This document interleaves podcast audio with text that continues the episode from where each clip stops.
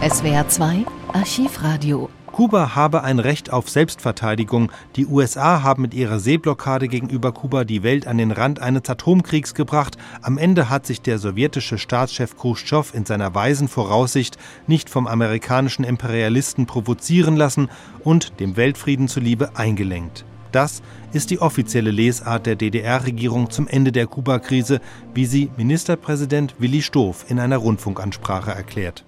Meine Hörerinnen und Hörer, die vergangene Woche stand unter der akuten Gefahr eines weltumspannenden und verheerenden Kernwaffenkrieges. Die von der Regierung der USA verkündete Blockade gegen das freie Kuba war gegen die Freiheit und Selbstbestimmung der Völker gerichtet.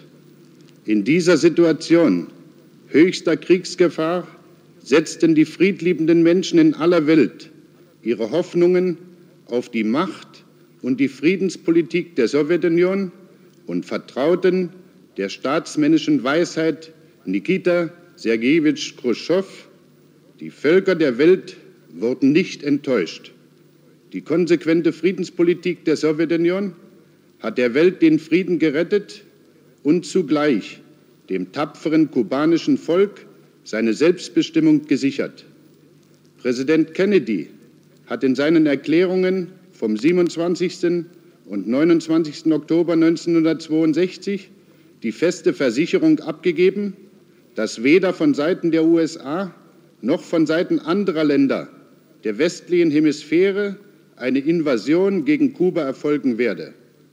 Diese Zusage schafft die Voraussetzungen, dass das kubanische Volk ohne Gefährdung durch imperialistische Aggression seine Geschicke selbst gestalten und auf dem Wege des sozialistischen Aufbaus ungehindert weiterschreiten kann.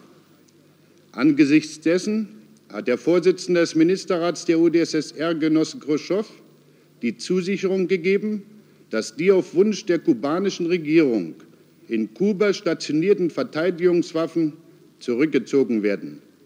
Die Regierung der Deutschen Demokratischen Republik begrüßt diese Entscheidung der Sowjetregierung als überzeugenden Ausdruck des Friedenswillen und einer Politik der Vernunft, die der friedlichen Koexistenz und dem Frieden zwischen allen Völkern dient. Präsident Kennedy hat mit seinen letzten Botschaften anerkannt, dass die friedliche Koexistenz von Staaten mit unterschiedlicher politischer und gesellschaftlicher Ordnung auch in der westlichen Hemisphäre Geltung haben wird. Jetzt kommt es darauf an, durch weitere Verhandlungen eine Entspannung in den internationalen Beziehungen herbeizuführen und entscheidende Schritte auf dem Wege zur allgemeinen und vollständigen Abrüstung, zum Verbot der Kernwaffen und zur Beseitigung der imperialistischen Stützpunkte in fremden Ländern zu tun. Dann würde die Menschheit von dem Albdruck der Atomkriegsgefahr befreit und in einem gesicherten Frieden leben können. Im Unterschied zur Regierung Westdeutschlands, die als erste die Aggression gegen Kuba begrüßte, die internationalen Spannungen verschärft und die atomare Aufrüstung betreibt, wird die Politik der Entspannung, des Friedens und der Abrüstung in der Regierung der Deutschen Demokratischen Republik stets eine rückhaltlose Befürworterin und Verteidigerin haben. Das entspricht dem Wesen unseres sozialistischen Staates, der Arbeiter und Bauern. Sie hörten den amtierenden Ministerpräsidenten der Deutschen Demokratischen Republik, Willi Stoff.